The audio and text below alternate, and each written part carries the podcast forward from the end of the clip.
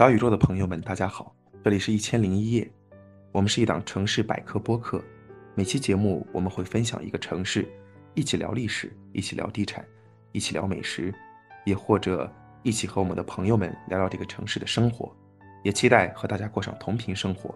我是主播大伟，我是小张，我是朱总。今天是我们节目的第七期。之前我们讲过的城市有江浙，也有西南，还有东北。那今天给大家讲一个西北城市。这个城市所在的省份西北到东南的跨度特别大，和新疆、四川、青海、内蒙、陕西都接壤。听起来好像是我们国家往西的咽喉要道。对，没错。我相信小伙伴们已经猜出了这个省。就是我们西北五省之一，被称为河西走廊的甘肃省。那我们今天要说的城市，也就是甘肃的省会兰州，一座黄河流过的河谷之城。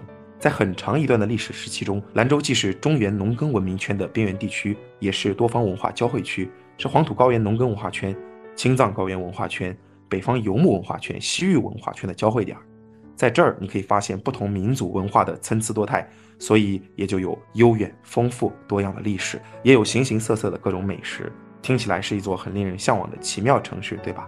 但是今天，今天我要先辟个谣，兰州不是兰州拉面的发源地，兰州没有兰州拉面。这个我不信，我不信。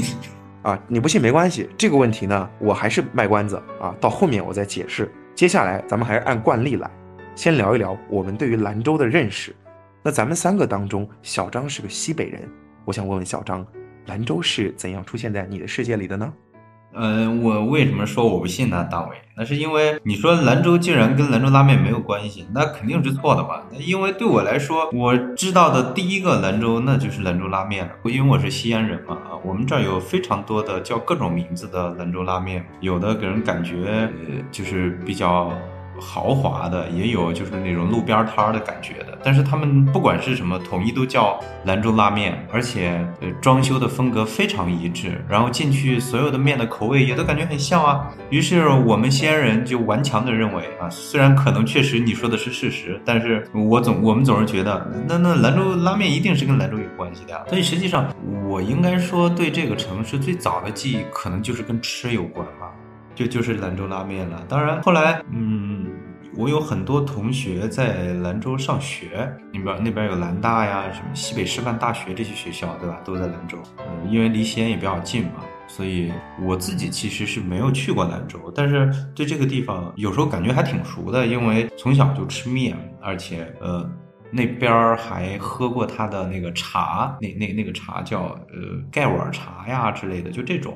嗯，还有很多同学因为在兰州嘛，会会带过来一点兰州的东西。我大概对这个地方的印象就是，绝大多数是跟吃有关系的。就就呃，虽然就感觉没有南方那么细腻，但我总觉得它也是一个就是有很多美食的地方。大伟，好的，小张对于兰州的印象啊，虽然没去过，但是你对兰州的印象我还是很认可的。这个地方的确是有很多美食，那不要着急，后面我也会跟你说，包括也跟大家分享啊。那谈谈我自己对兰州的印象吧。其实是最早在小学三四年级的时候，对，没错，那年我依然是八岁啊。我们家门口一个表叔说是从大西北回来。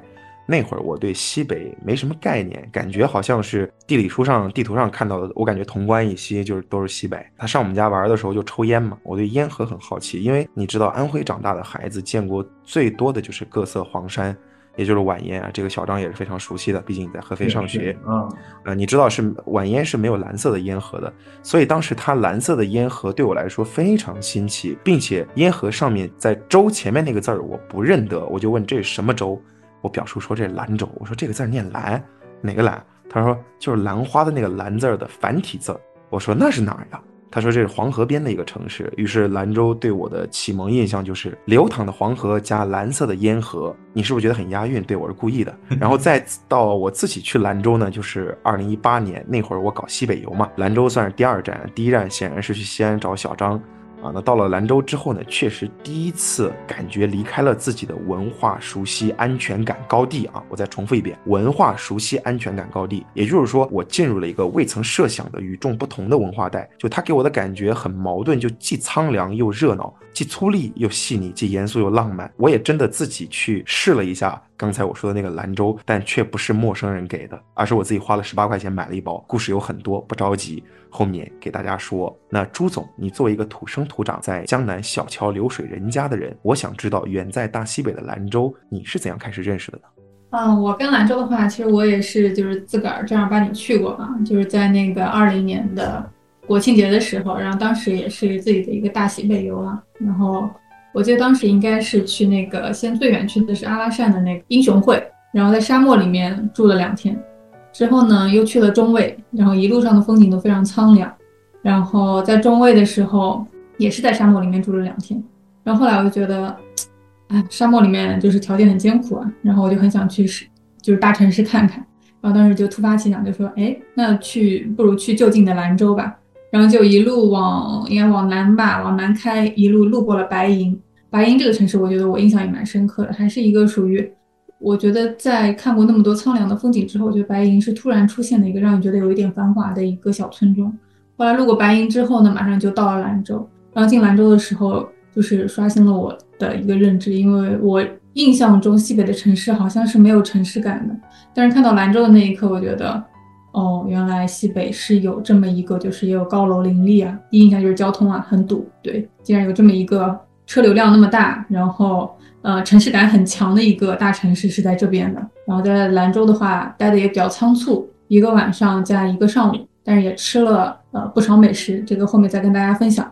所以基本上我对兰州的认知呢，就是这一趟比较短暂的一个旅行。我听出来了，我们各个对兰州虽然说印象不同，但都非常好啊。那还是按惯例来，我们先请小张给我们好好讲一讲兰州的历史。先说说名字嘛。那这个地方我知道，在历史上很长一段时间叫金城，那现在我们都知道叫兰州。所以金城跟兰州这里面到底有什么渊源呢？小张？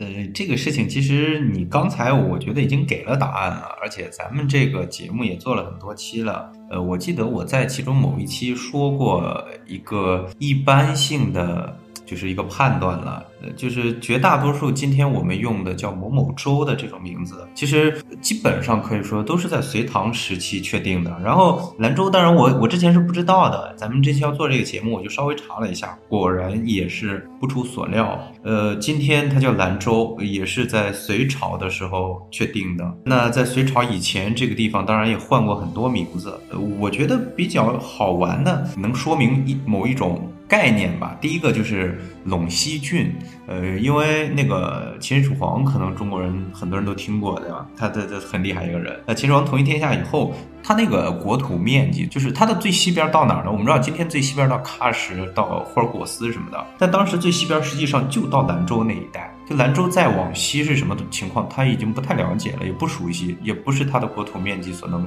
覆盖到的。所以他最西边这个地方叫陇西郡。就是陇山以西的地方，就是已经是帝国的边陲了。可是到了那个汉朝的时候，有一度我们知道就叫金城郡了。据说这个叫金城，是因为兰州这个地方形势非常险要，是一个易守难攻的地方，那叫金城汤池吧，大概就于是就是叫金城郡，立马就跟军事有产生某种关系了，大概就是这种感觉。因为在那个汉朝，特别是汉武帝时期，我们知道就整天就跟北方的游牧民族在打仗嘛。呃，然后一直到了这个隋朝的时候，正式改名叫兰州，这块就更有意思了。因为我记得上次我们做苏州的时候，我说，呃，苏州这个地方很长一段时间不叫苏州，就吴郡啊什么的，对吧？然后是在隋的时候叫苏州了，原因是它的城里头有一个山叫姑苏山，对吧？哎，兰州也类似这种情况，在隋改名的时候，兰州这个地方当时旁边啊是有一座山的，在这个城市旁边，这个山呢叫做高。蓝山，呃，然后呢，就把这个地方命名为兰州啊。那这个高兰山就更好玩了。之前不管是叫陇西郡还是叫金城郡，我我们觉得都很熟悉，就是是汉族的这种命名。而高兰这两个字，兰州人自己也认为它是来源于匈奴语的，就是北方游牧民族。因为在隋以前啊，漫长的魏晋南北朝时期，其实包括关中地区在内，都是主要由少数民族来管理。所以兰州这块地方当然也不例外了。呃，那少数民族在那一块儿的时候，就按照自己的语言给它起了一个名字，叫给那个地方旁边的山啊，给取了一个名字叫高兰。据说大概就是河的意思。我想这个河可能指的就是黄河，就是匈奴人讲话吧，或者北方游牧民族的某一个民族讲话，把河称之为高兰。后来就定下来，沿袭到现在叫兰州。所以从这个陇西金城再到兰州，明显的能够感觉到有一些文化转换的这种意味。叫陇西郡的时候，其实是汉人给他起的名字。他站在这个就是农耕文化圈的这个角度，他觉得那个地方在陇山以西已经到最边界了。然后叫金城的时候，经常又跟军事有关。最后叫兰州，呃，兰这个字。好像跟那个北方游牧民族有一些关系，但是经常叫州，又变成了这个比较传统的汉族政权的这种行政单位之一了。我觉得兰州这两个字本身，如果好好去理解、细细去品味，就已经能够感受到，呃，我们经常在我给我们的学生讲的一个概念，叫中华民族是多元一体的。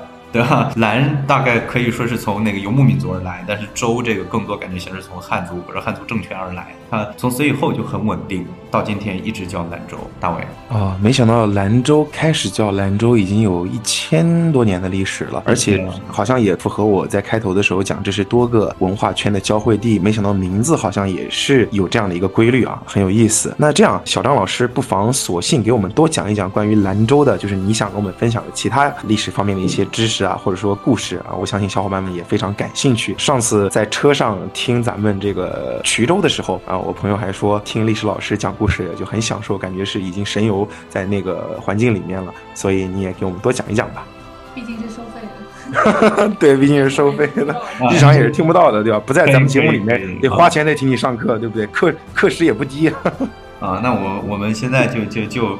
呃，其实你要说到历史的话，我讲实话，因为这个地方就像你刚才说的，是个好几种不同的这种就是古代文明形态的这个交汇点了吧，大概。所以确确实实应该老实讲，能讲的东西极多，而且历史上非常精彩。但是咱们时间毕竟有限嘛，我在之前也想了一想，如果让我讲历史，我要讲什么呢？那我就只讲三个时期吧。一个呢就是在西汉时期，一个呢就是近代以来，呃，特别就是呃晚清以来。一个呢，就是在这个明清时期吧，大约。那为什么讲这三个时期呢？因为刚才朱总也说了一个让我这个不太典型的西北人感觉到心里一阵难过、酸楚。人家苏州人到我们大西北来玩，他对我们的感觉就是，就这边的城市没有城市感。我们西北人听了特别心酸啊，感觉很能理解，是吗？就是这些地方的城市都都跟我们这这个大苏南要比起来，基本上就是玩儿，对吧？啊。但是的确就是可能城市的。城市感的这种连续性感觉不是很强，是是是，确实是繁华的就那一小片儿，然后走着走着突然感觉进村了，嗯对，就是西北就是这样的，因为它地方也比较大。但是说就我们今天这个主题兰州来说，那我就要在事实的基础上夸一夸它。我为什么讲这三个时期？因为在西汉时期，我对它的看法。他是开疆拓土的先锋，因为刚才说嘛，西汉从秦朝而来，而秦朝的时候，西部的边境基本上就到兰州这一带截止。当时所谓秦帝国，它能够影响到的最西边的地方，也就在这一带而已，再远他不知道了。你就今天我们说武威啊、甘肃啊、喀什啊、乌鲁木齐啊、什么阿拉善之类，他都不懂，他都不知道，不知道这些地方的啊。但是到了这个西汉以后，特别是到汉武帝时期，我们知道有数次汉匈大战。这个汉朝跟匈奴的大战，其中呢很重要的一部分战争就发生在今天的兰州以西这些地方。所以最早在这个地方比较有明确的汉族活动的记载，就包括霍去病啊。霍去病当然是个很厉害的小伙子，对吧？很年轻了，十几岁、二十多岁。他在河西，也就是黄河以西，今天的这个甘肃省的中部这块打仗的时候。他就在兰州的今天兰州市的旁边建了一个军事要塞啊，那个叫令居塞，也是比较有名，也甚至可以算是兰州城建史的开始之一吧。就是说他从一开始出现的时候就带有某种军事性质。在这个基础上，后来就开拓了我们今天非常熟悉的敦煌、武威、酒泉、张掖啊等等这些地方。呃，当然在古代通称为河西四郡。所以我说兰州这个地方呢，它是开疆拓土的先锋。那在这个基础上，就开拓了更大面积的所谓西域了。那包括今天新疆，甚至更大的地方，对吧？不管中国古代最远的时候，大伟也知道，达罗斯之战的时候，唐的军队跟那个大食跟阿拉伯人，他们在今天的中亚这一带。打起来了，对吧？那不管你有多远，但是兰州总是一个，就是一个开始吧，相当于。如果没有这儿的话，一切都无从谈起。所以我说它在西北当然是非常重要的。那当然，这不是我吹牛了，我有例证的。那再往下就是在明清时期了，特别是在清朝。呃，今天一说起西北的话，我想不仅仅是咱们三个吧，我已经把你们俩代表了，不仅仅是咱们三个，大多数人一说起西北，或者说我问我说你觉得西北最有名的城市是哪个？我想可能绝大多数人的答案会是我在的这个地方，或者说我家西安，对吧？是的，啊，因为太有名了嘛，汉唐故都啊什么的，又又今天又城墙什么的又在，而且西安确实人也比较多。呃，今天来说已经是兰州人口的两倍还要多了。但实际上啊，在特别是在清朝啊，乾隆年间以后，当时那个地方管理体制跟我们今天不一样，不是分了这么多省，当时有一个它是叫总督了啊。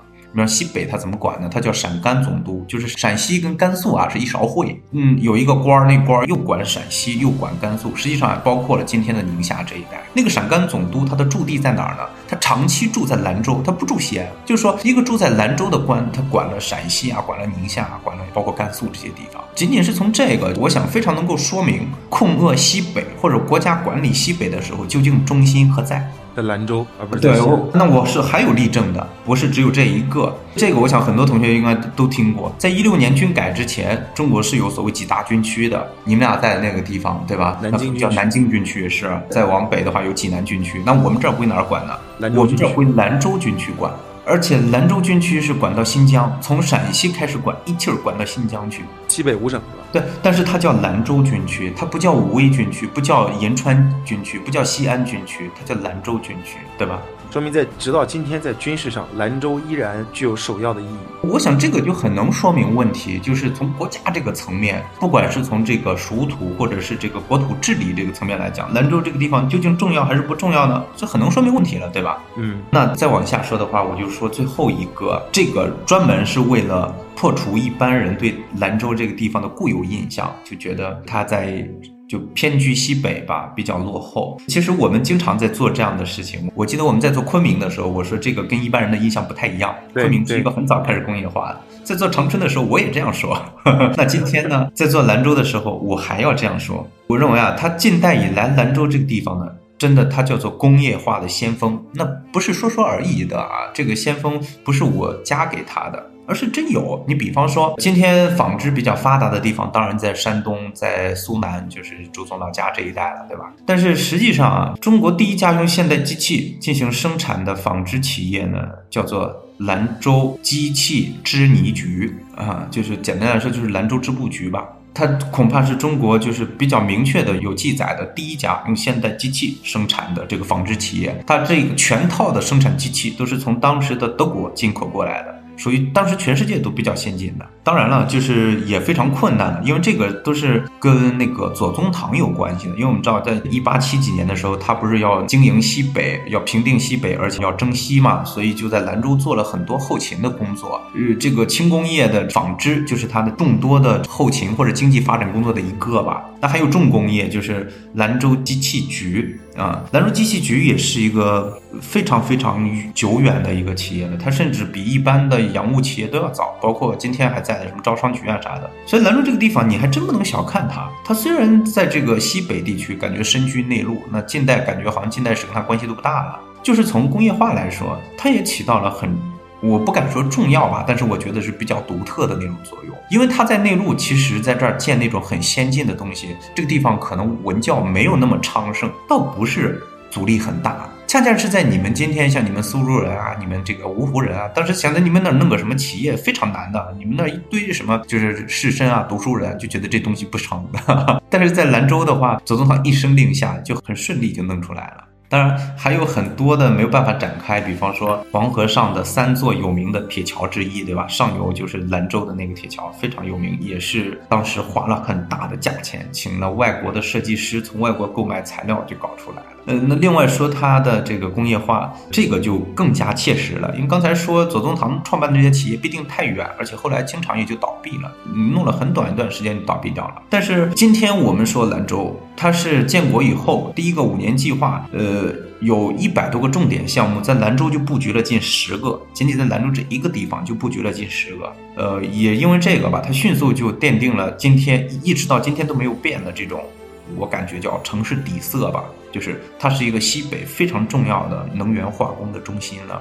它炼油啊，什么各种其他的这些化化学工业，因为西北能源也比较丰富嘛。但能源要加工，到底在哪儿弄呢？哎，兰州就有很多这样的企业，加工好了再拉到你们那个沿海让你们用，然后收你们的钱，哈哈，非常开心，是吧？我历史这一部分就先讲这么多了，大伟。从你的这个讲述当中，我感觉好像是就是真的是破除了我的固有印象。虽然我亲身去过西北啊，也比较熟悉，可能是在南方人里面比较熟悉西北的一批人了。但是我还是觉得兰州好像就是给我的感觉是比较落后的，有点破。但是没有想到，在离我们不是很远的历史上，也就是晚清这样的一个时间，它好像是最早开始现代化、工业化的城市之一了。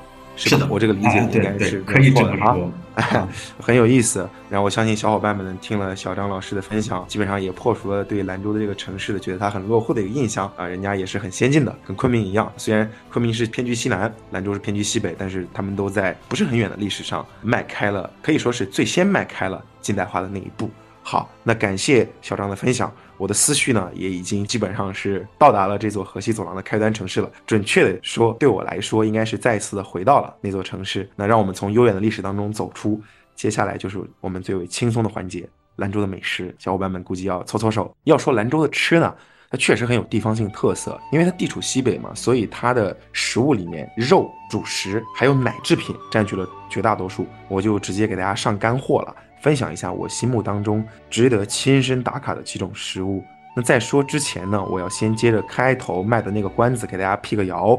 啊，小张刚才就坚持兰州拉面跟兰州是有联系的，那确实有联系，毕竟两个字儿嘛，兰州确实是一样的，对吧？啊，那兰州拉面，我相信几乎所有人都吃过，至少是见过的。但是兰州拉面和兰州在本质上确实也没有关系，兰州也没有兰州拉面。虽然兰州的那个面条的确是手工拉出来的，我们在外面吃到的兰州拉面，实际上源自青海省一个叫化龙的地方。你去青海，比方说西宁啊、格尔木啊、德令哈，这个我知道。我们也有，就是十家兰州拉面会碰到一家或者两家那种你说的呃化龙兰化龙拉面什么的。对。实际上，你可以去问一下，就是基本上，即使它的上面名字就它的店招牌没有“化龙”这两个字，你问一下老板，基本上就是那一圈地带。就中国大部分做兰州拉面生意的都是青海出来，啊，都是青海出来的。呃，你去青海，像去西宁啊、德令哈、格尔木这些地方，就是你在街上大大小小这种面馆，它也不会叫兰州拉面，它就是可能叫什么什么面馆。你进去点一碗面条，你会发现做出来的面条让你觉得，哎，这不就是兰州拉面吗？对，就确确实是这样。那好，接下来就让我们吃一下正宗的兰州牛肉面啊！兰州只有兰州牛肉面。那我推荐干湿两种吃法的两家店。第一个呢是湿的，就是带汤的那种常规的牛肉面啊，我觉得可以去马子路吃一吃，清汤白萝卜、香菜、蒜苗，黄澄澄的面条啊，手工的拉面放进去，再来几片切好的牛肉，然后就是要注入灵魂的一步，要放油泼辣子。油泼辣子基本上西北地区好像都吃，西安也有啊，我也吃过。但兰州的油泼辣子呢，香味要更加浓郁，你可以放心大胆的加个几大勺放在面条里，直到把那个汤染红，也不会特别辣。但是。又很开胃，面条非常筋道啊，牛肉很鲜香，喝一口汤，裹着那个蒜苗和香菜，还有那一口辣子，大汗淋漓。不管是夏天还是冬天，都是爽得一。然后面条粗细呢，其实可以根据你自己的个人喜好拉成不同的粗细程度。你要是喜欢吃宽面、扁面，就和面条师傅说要大宽、中宽、九叶子啊，这都是专有名词。大宽应该有个五六公分宽的样子，跟西安的那个。裤带面其实还挺像的，中宽就是三公分吧，然后韭叶子就顾名思义嘛，和韭菜叶差不多宽儿。我觉得酒叶子是在宽面里面是最好入味儿的一种，然后又不失嚼劲儿。要是你喜欢吃那种圆面条的话，你就要二细三细，就是一二三的二二三二细三细细面或者毛细，这个顺序呢是由粗到细来排的，二细是最筋道的，但是考验你的消化能力。我第一次去兰州的时候吃的第一碗面条就是要的二细，好吃嘛？是好吃的，就是中午吃完晚上不饿。你想想我这个一百六十七十斤的体重，对吧？中午吃完晚上不饿，你就可想而知这个面条有多抗饿，对，多实。在多不好消化了。呃，那么毛细呢是最细的，它在汤里面泡一会儿啊，基本上就软了，就比苏州的那个细面可能还要再细一点、软一点啊。你难以想象，在大西北有这么细腻的面条，然后就像面线糊一样。这个呢就比较适合老人、小孩或者肠胃不太好的朋友。折中一下，我还是觉得选三细和细面是最为保险的。那第二种干的吃法呢，是兰州西站啊，兰州西站附近的一家店叫安博尔，一碗干汁牛肉面十八块钱即可享受一大碗的红烧牛肉满满的干拌面。它这个面条啊，虽然是干拌，但是比咱们南方的这个干拌面呢要不那么干，就它底部还是有一些汤汁的，就是你不会说吃到后面越吃越干口渴想喝水啊，或者说喝汤之类的。然后你那个干汁牛肉面呢就很入味儿，牛肉跟那个带汤的那种。牛肉面是不一样的啊，带汤的那种牛肉面是卤制的，它这个牛肉呢是红烧的牛腱子，是一块的那种，就比较符合我这种喜欢大口吃肉的人。它那个口感呢非常弹牙，肉质又很有弹性，但是又不会很难嚼烂、塞牙之类的。我我在想，就是这个煮这个牛肉的人啊，他要是没点功夫是做不出来这种口感的。这个我是真的吃了好几顿，就一直在重样的吃。后来呢？我还给另外一位小张安利了啊，他也是表示非常好吃，赞不绝口。呀，我感觉你这像是收了钱似的，你这个广播水平啊！没有 没有，我是很诚实的。这里面是有蔬菜的呀，怎么能没有蔬菜呢？你看你面条里面点缀的那个葱、那个蒜苗，还有那个香菜，不就算是蔬菜吗？但是它里面是不会放青菜啊这种东西的。对，对，南方。所以说就是去兰州吃饭呢，跟西安还挺像的，就是要做好一个心理准备。很顶。对，很顶。然后蔬菜也比较少，可能吃蔬菜的话，本地人会给你推荐洋芋，就是土豆，啊，百合啊，你会发现都是淀粉，很含量很高，基本上可以当做主食来吃的食物，对吧？就是很很实在。然后第二种食物呢，我推荐的是一种甜品，叫牛奶鸡蛋醪糟，做法其实也不难。那醪糟嘛，我们南方人叫酒酿，在锅里加入牛奶还有醪糟，烧开之后呢，打一个鸡蛋下去。然后在鸡蛋散开、快熟的时候，放入坚果碎、葡萄干，最后再撒一把黑芝麻，一口喝下去，奶香味儿。我知道了，这个是不是叫牛奶碎、坚果、葡葡萄干儿？呃，什么什么？你不就是把刚才的 成分念出来？但是它的我本来想说是不是叫牛奶酒酿，但你说的原料太多了，我都记不住了，我就没说。呃，它的学名就叫，就是兰州人都把它叫牛奶鸡蛋醪糟，确实也是。三种最主要的原料，就是加在一起的名字嘛。然后这个就是它里面是有米酒的香味儿的，然后还有坚果的香味融合在一起，还有它醪糟跟葡萄干自带的那个甜味，所以是不需要放糖的。真的就是在你吃完一顿烧烤或者一顿正餐之后，来一碗牛奶鸡蛋醪糟，哭。至于哪家好吃呢？我推荐正宁路夜市的老马家国华。他们家用的奶啊是鲜奶，就是奶香味儿特别浓郁，不是那种盒装的那种巴氏杀菌奶。曾经另一位小张对他家的牛奶鸡蛋醪糟也是非常喜欢，在兰州的日子里每天都要去吃。那那个鲜奶是能看到他正在挤奶还是咋的？这个过程可能不太方便让你看到，因为没有那么大的场所可以放得下一头牛，但是确实是鲜奶，我还是能喝得出来的。啊，但是我我跟这家店还有点渊源，就是我当时也是看到，就是呃大家推荐，就是说镇宁路上有这么一家网红店。然后呢，我当时就就想说，哦，那店就按照那个那个号码牌，直接找过去就好了。然后结果走了一路，发现好多白胡子老爷，就是他他的店的标志之一就是白胡子老爷。结果发现满大街的，满大街 是的，是的，是的。我当时也有这个困扰，因为当时这个店是另一位小张带我找的，他就说标志就是就网上的评价就是说是白胡子老爷爷，然后老马家。我们放眼望去，全是老马家，然后全是白胡子老爷爷，然后最后还是问了一个烤串儿的大哥，他给我们说了哪家是最正宗的。然后后来当我们那天晚上是一共喝了四碗，就是我们当时就为了试嘛，就是说试一下别的家店确实有没有区别，然后试了一下，确实是有区别，就是因为他们家用的奶是鲜奶，就是确实奶香味会会更浓郁一些。然后我的美食推荐到这里就结束了。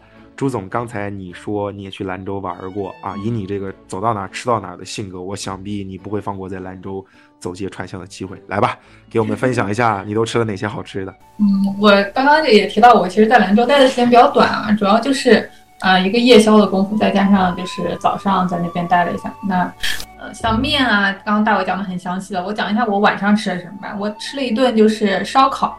然后呢，就是在兰州有一句话，就跟我们南京有点相似啊，没有一只羊能安然的穿越黄河，所以在兰州来说，它的羊肉是非常出名的。然后他们的这个羊肉呢，其实跟我们南方这些腌制羊肉其实不太一样，它是没有过多的一个加工的。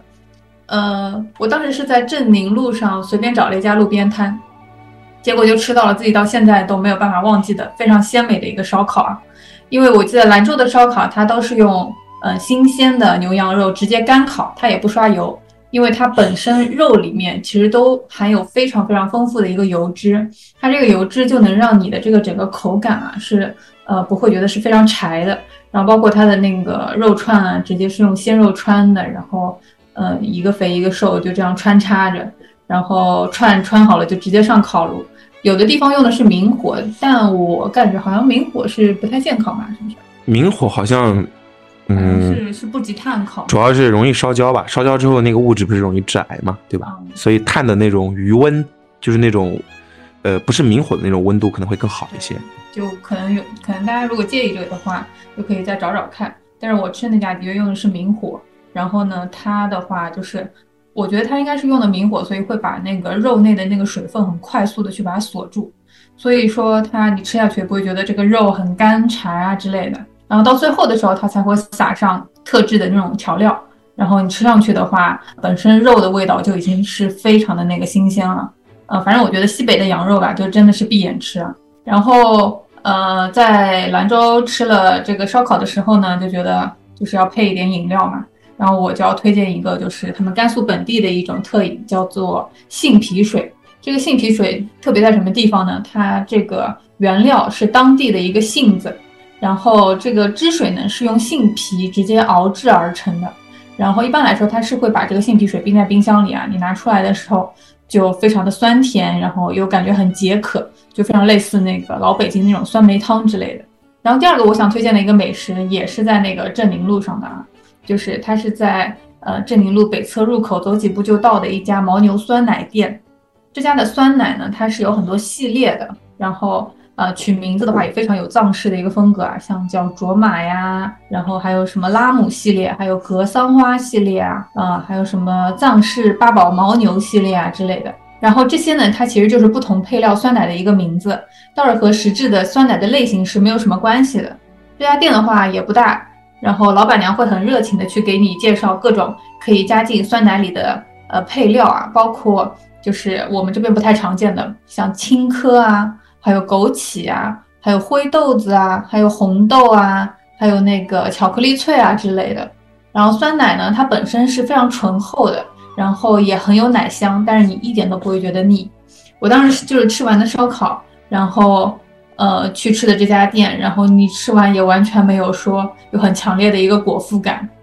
最后，当你选完配料的时候，老板娘会问你说你要不要加奶皮子和酥油。我记得当时是点了一个格桑花系列，然后我也加了奶皮子和酥油，觉得这个搭配我是非常喜欢的。因为像那个格桑花，它本身呢就是玫瑰花酱，让我比较惊艳的是它是真的用花鲜花来熬煮的一个酱，但是它的花呢又没有被熬到是没有形的。你搅拌开来是能吃到这个花的一个本体，然后它的酱也是非常的呃酸甜的爽口的。那我刚提到那个奶皮子，奶皮子是什么呢？其实它就是类似那个威化的一种，呃有点蜂窝状的一种奶片，它的口感是非常酥脆的。然后酥油呢，其实就是类似像黄油一样，它是没有呃特别的一个味道，不过它加在酸奶里面会让你整体感觉酸奶会更加的一个。呃，浓郁啊，然后绵稠一些。当然了，它这个酸奶的价格在兰州这样消费等级的城市来说，我个人觉得不是特别便宜。我记得我当时点完这个酸奶也要三十多块钱吧。但是的确，这样的酸奶。呃，我觉得也是有生之年系列了。我在别的地方也真的是没见过。大伟，我基本上美食就推荐呃这两个类别吧。我听完了，我听到这个三十多块钱的酸奶，我真是满怀羡慕啊！我终于知道为什么当时我没有吃了啊！这个原因我就不方便说了，比较伤人。其实刚才我自己说这个吃喝的时候啊，我就已经很想去。再去兰州了，然后朱总一下子说完之后呢，就勾起了我的回忆啊，让我有点想哭啊。二零二二年呢，我要想办法来故地重游一下子。好，那吃饱喝足，我们也该好好游玩一下。这两年疫情原因，出国旅行呢受到了很大的限制，所以很多人都把目标转向了大西北啊。这两年西北非常火，那兰州呢，经常是作为去西北玩青甘大环线啊的起点之一。就有点像昆明，很多人都把他们当做一个中转站，但是我觉得兰州本身呢，也值得好好玩一玩。说几个我去过的还不错的地方吧。首先是中山铁桥，刚才小张也给我们讲了桥的历史了。那这座桥呢，在某种意义上也是兰州的标志之一。刚才小张说黄河上有三大桥梁啊，最上游的就是兰州的这个中山铁桥，那么中游是郑州的这个铁桥，还有山东济南的这个道口铁桥，是并称黄河上的三大桥梁的。而且这座桥修建的材料呢，也跟小张刚才说的这个近代化。跟德国是有关系的，它的材料全是当年从德国进口，走海运拉到天津，再由当年晚清的这个甘肃洋务局从天津运到兰州的。站在这个桥上呢，其实可以俯瞰到这个黄河的流水的。黄河在兰州流的其实还是比较急的，你可以遥想当年啊，这个桥呢长差不多有个两百多米，宽七八米左右吧。然后白天的话，桥上的人不是特别多。桥上呢有五座这个弧形的钢架拱梁，就是连绵的起伏的那个样子。晚上去的话呢，这五座拱梁会展现出不同的颜色，当然主要是安了灯光。然后随着时间变化呢，颜色也会变化。这个桥跟苏州金鸡湖上的那个桥还挺像的，就是到了晚上之后它都会变色，然后其实挺美的。呃，但是人比苏州金鸡湖上的那个桥要多多了，就真的很很多人。是的。啊，然后我那会儿是八月份去嘛，然后晚上的中山桥还是挺凉快的，站在桥上靠在那个栏杆上，然后吹着风，看着黄河两岸的行人和车辆，还有各色的这个餐馆跟茶楼，啥也不想，就很惬意。这个时候，如果你有对象，可能会更舒服；没有的话，问题也不大啊，独处也快乐。窟。第二个地方呢，叫白塔山。其实走过中山桥啊，黄河的北岸就是白塔山了。这个地方也是兰州的标志。白塔呢，最早是在元代建设，我们都知道是伟大的成吉思汗，对吧？然后他的孙子忽必烈。当然，其实说元代应该不准确，当时应该叫蒙古帝国。这是为了纪念去蒙古谒见成吉思汗而病故于兰州的一位西藏著名喇嘛而建造的。当然，我也不知道这个喇嘛是谁。现存的咱们看到的这个白塔呢，是明朝景泰年间，也就是呃景泰帝就朱瞻基他儿子朱祁镇他弟弟朱祁钰当皇帝的时候建的。那在清代康熙年间呢，这个白塔又补救增新了一下。这个塔呢有七级八面，然后上面有个绿顶，下面是一个圆形的筑基，高的话应该不到二十米。然后塔的外层呢是抹了一层白灰，在刷白浆，所以叫白塔。啊，名字就是很简单粗暴。然后山上呢也有这个，它是整个做成一个公园嘛，所以它山上有这个建筑群，然后你也可以看到这个飞檐红柱啊，然后参差的绿树，包括还有一些亭榭回廊，然后路呢也是四通八达的。然后山上呢还有这种橡皮果啊、青青铜钟、紫金树，被称作这个镇山三宝。而白塔山公园呢，经过这个多年的绿化，因为它是五十年代。呃，被建成这种公园形式的，它其实经过这么多年的这个生长，它的那些树就已经长得很高很密了，呃，曲径通幽的感觉也非常强烈，就是让你感觉好像自己在南方的某一座公园当中。所以我刚才说它细腻，对吧？然后三台建筑群的一面呢是白塔山的主峰，山势非常陡峭，然后也有一些古代建筑，比方说罗汉殿啊、三宫殿。然后在上山的途中呢，你还能看到各色的石雕，还有刻在墙壁上的经文，呃，有佛家的，也有道家的。那累了之后呢，你可以坐在这个石凳上休息一下。就它的这个公园里面，石凳的密度还是比较高的，就不会说你爬山爬累了，然后没有地方休息。然后总体上呢，既锻炼了身体，又看了风景，还接受了文化的熏陶，对吧？就是很好的一个就是去处。那么第三个要讲的，就是甘肃省博物馆。那我想来了兰州啊，你要是没来这里呢，你真的是等于白来了兰州。呃，甘肃省博物馆呢，其实只需要身份证就可以在网上免费预约参观，门口呢便是我们从小在社会书上见到过的，我相信几乎所有的小伙伴们都见到过那幅画，叫那个雕刻的照片叫马踏飞燕。对对对，但是朱总昨天晚上跟我说，这个其实不是燕啊，应该是个鹰，但是燕听起来好像更浪漫一点，对吧？那我们就让它更浪漫一点，就叫马踏飞燕。那甘肃省博物馆呢，它是个山字形，中间呢是五层楼，两边呢是三层楼，然后它后面是展览大厅，尾部呢有一个圆形的演讲厅。它的建筑呢，是我查了一下，是应该是由苏联的专家设计的，而且还保存了很多的这种文物以及搬迁复原的这种嘉峪关的魏晋的木画。它的馆藏文物呢，涵盖了从白垩纪啊，就是我这是真的看到了那些古生物的化石标本，到旧石器、新石器时代的彩陶文化，还有从这个呃商周以来的青铜器、陶瓷玉器，到汉唐丝绸之路保留下来的一些文物，还有宋元明清时代的瓷器、木雕啊、丝织品啊、绘画，其中尤其以这个陶器，就是彩陶、汉代的简牍。呃，文书还有丝绸之路的珍品，佛教的一些就是礼器最为突出。那我昨晚其实也翻了一下二零一八年我的云盘里面的照片啊，就是我翻来翻去，照片有很多，但是印象最深刻的是一座铜奔马。这个铜奔马呢，差不多有个三十多公分高，四十多公分长。它的造型呢非常矫健精美，栩栩如生。它的那个形状呢就好像是把头抬起来，昂首嘶鸣，然后急足奔驰的那个形状。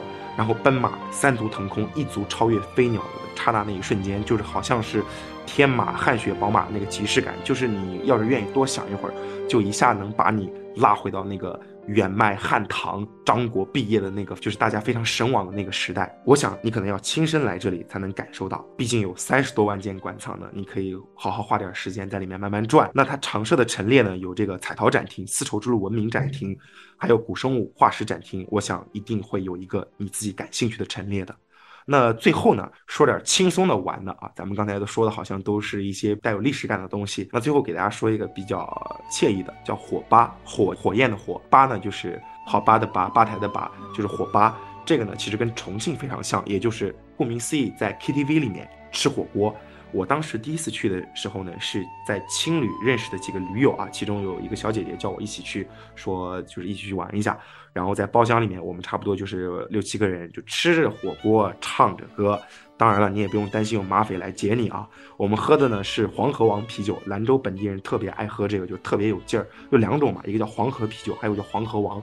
黄河王的度数就更高一点，就它这个玩法就很嗨。你唱着歌，然后 就是你唱累了就吃点火锅。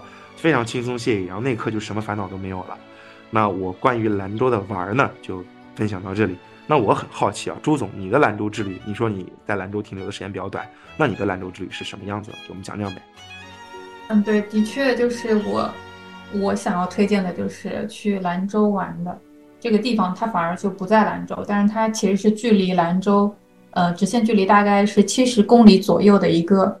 就是宁夏回族自治州永靖县的一个地方，它有一个滑翔伞基地。然后这个滑翔伞基地呢，它当时我记得它也是举办过有一届的全国滑翔伞锦标赛的。这个场地来说，应该算是比较专业的。然后这个滑翔伞基地它特别在什么地方呢？它的起飞场地呢是那个古丝绸之路长衣岭皇家大山，海拔有两千三百米。然后它的降落场地呢是在刘家甲的一个水库。海拔是一千七百多米，两个场地的一个相对高差是在五百八十米左右。然后你要飞的话是要看天气的，风一来的时候就飞起来，真实的就印证了那三个字：你要等风来。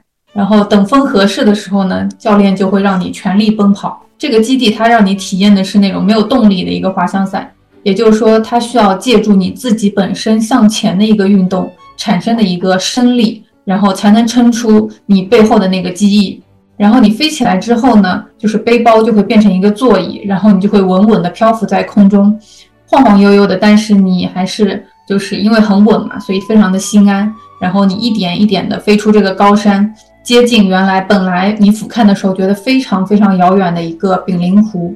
然后秋天的时候，我记得当时山脚下的村庄是非常安静，然后湖面也特别的狭长，是一望无际的那种湛蓝。然后往脚下看的时候，你就看到金色的田野，就等着你慢慢的降落到地面。我当时是举着一个 GoPro 啊，然后拍自己，然后也拍教练，然后也是很自然的去拍大自然的这些鬼斧神工，把这些最真实也是最接近自然的自己也记录下来吧。我到现在还记得那种非常闲适的感觉，也第一次体会到说，如果呃没有目的地，只是这么的飞翔，原来是这么爽的一件事。呃，如果大家对这个滑翔伞感兴趣的话，这滑翔伞是它这个基地是要预约的，因为是在高山上，而且教练呢他也不是说随时 on call 待命啊，然后包括你飞一次。准备工作啊，包括天气的勘测啊，他们都要提前做好准备，所以不是说你去了就能随时起飞，大家去之前就一定要提前先联系这个基地才行。所以这就是我推荐的一个可能相对比较小众的呃游玩的一个经验吧。啊，听朱总讲完，我都非常想去体验一下这个滑翔伞了。但是我恐高啊，一站在高处，我这个两腿控制不住瑟瑟发抖。哎，但是我希望有一天我能克服这个恐惧啊，还是想去体验一下自由飞行的感觉。总之，兰州还是一座很值得亲身探访的城市。那么最后呢，到了我们的房地产环节，朱总，我知道你为此特意做了研究。现在基本上对兰州也算是了如指掌了吧？你能先给我们讲讲兰州的这个城市特色吗？就比方说一些发展啊，或者说地形之类的一些知识。嗯，我可以跟大家分享一下，但是对兰州其实本身也没有做到了如指掌这 这么专业。啊呃，首先我先讲一下，就是兰州的话，它其实整个城市发展有一个很鲜明的特色，就是它的一个城市是受它整体地形影响的。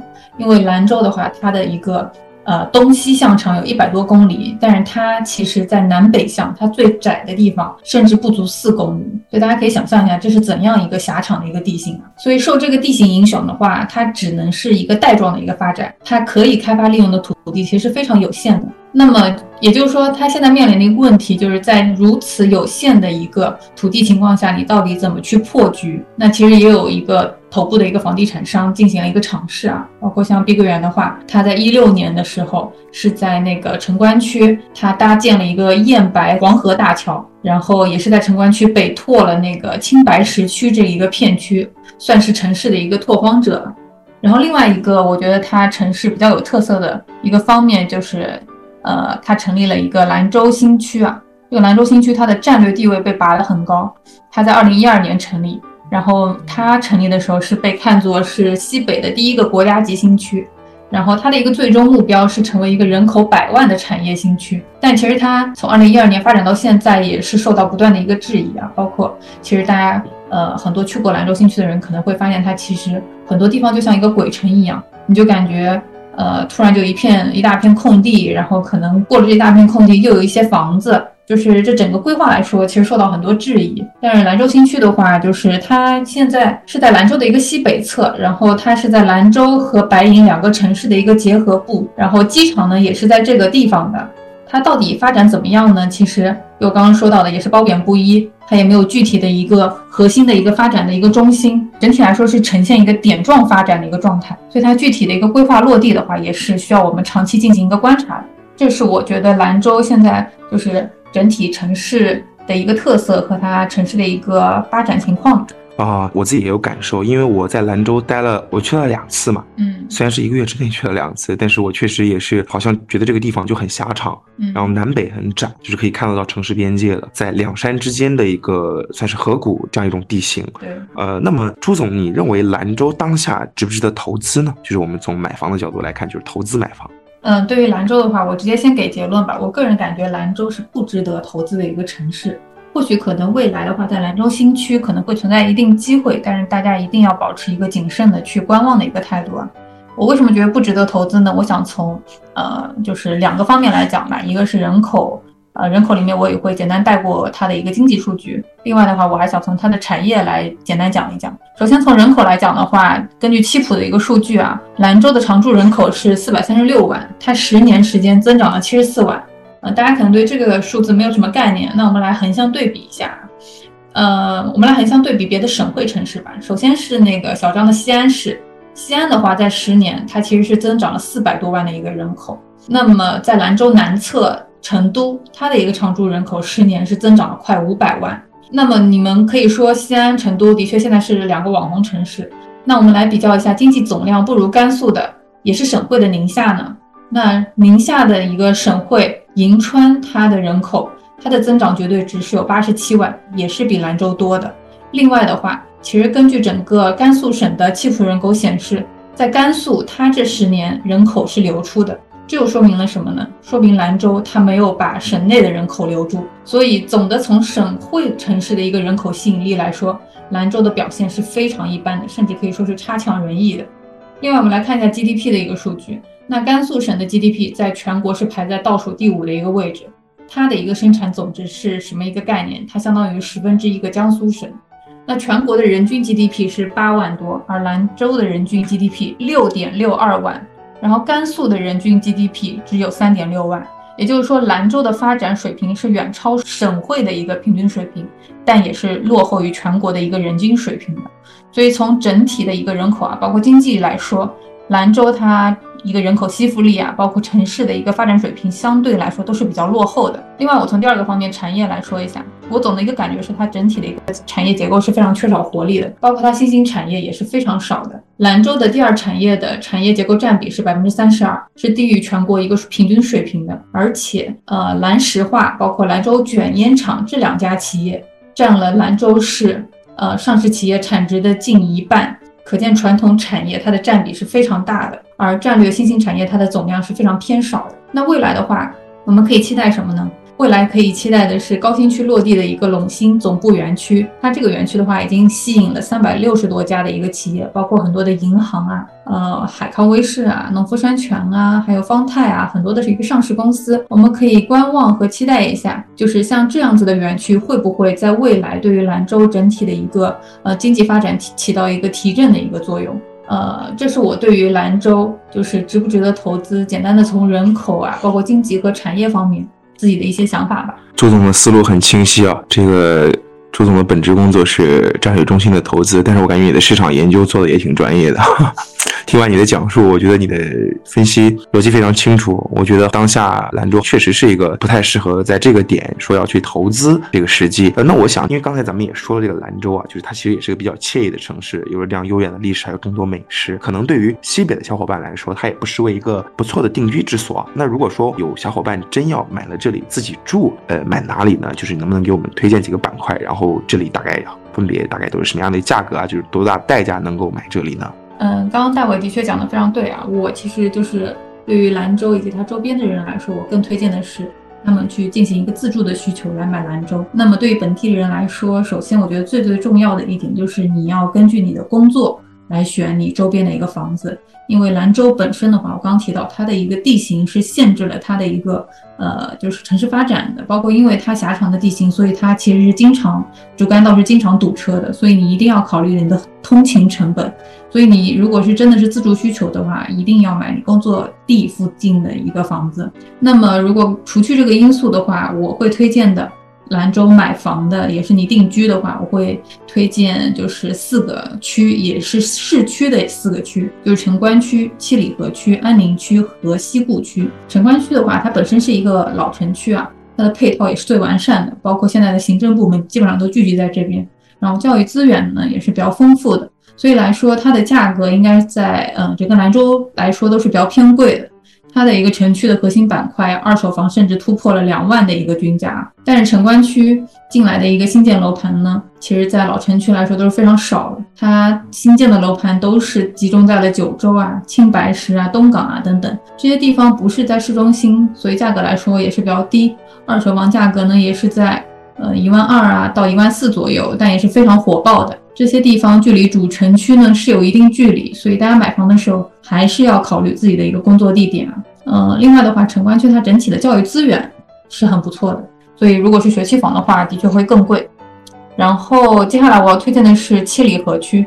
为什么推荐七里河区呢？因为新迁的一个兰州的万达城在七里河区，就在靠近那个深安大桥附近那一片的话，包括奥体也是落位了，说明兰州七里河是未来发展的一个主战场。这一区域的价值未来都是会上升的。不过它有一个弊端，就是七里河区它整体的一个教育资源是相对比较一般的。接下来我要推荐的是安宁区。安宁区的话，它整体的一个环境是在兰州中心城区是排在首位的。包括安宁区，它也是一个大学城，然后它位于北滨河路边的一个河景房，整体环境也是非常好的，价格也是比较贵的。那么新建的楼盘都主要集中在了北部。靠山的那一边，然后像它新房的，在十二月的一个商品房单价的话，也是在一万三起步。大家可以根据自己的需求以及就是自己工作上的一个安排去看一下这一片的一个房子。最后呢，我要推荐的就是西固区。西固区的话，它本身的话是呃像蓝链啊、蓝化啊一些国企的一个所在区，因为距离主城区呃是比较远的嘛。包括像距离城关七里河这边啊，所以生活在这里的基本上都是一些厂的一些职工，自成一片吧。所以西固区的新房价格相对来说也会低一点，均价是在一万一左右。呃，对于一些刚需想要上车的朋友们来说也是比较友好的。所以我总结一下，在兰州的话，买房就一定不要多考虑投资的一个需求。我为什么说不要多考虑投资一个需求呢？也是跟它本身政策是有关系的。因为像兰州的话，它的话。在城关区、七里河区、安宁区呢，外地人是限购一套，本地是限购两套的。可能限购对大家来说影响没有说那么敏感，但是它在市四区买房，它是对购房者来说是限售三年的啊。这个政策的存在，就对大家对于房子的一个流通性是做出了一定的一个限制。所以大家一定不要在兰州去过多的考虑一个投资需求。那么在你自住的需求的一个前提下，可以看看。之后地铁修建的一个规划，然后重点就是要考虑你的一个通勤距离，然后包括结合考虑一下教育资源等等，选一个最适合大家的吧。呃，所以这些就是基本上是我对兰州房地产自己的一些看法和一些建议。感谢朱总的分享啊，就是我感觉。兰州跟长春还挺像的，就都是因为限售，然后本身也是市场一般，也没有这种很强的这种人口啊跟产业的支撑，然后加上政策不支持它的就是房地产变现的这种快速流通，所以的确不太适合这种短线的投资。然后小伙伴们如果说有定居的这种想法，我觉得朱总的意见还是非常具有参考意义的啊。如果你们有更详细的需求，可以再私信我们啊，我们可以给你更专业的需求，但这个服务可能要定制。那么快乐的时光总是短暂的。等一下，你们两位对兰州还有什么补充吗？如果抽烟的话，记得买一包兰州试一下。如果有陌生人愿意给你一支的话，也不是不可以抽，对吧？也可以。好，那么快乐的时光总是短暂的，又到了说再见的时候了。今天的节目到这里就结束了，拜拜，拜拜。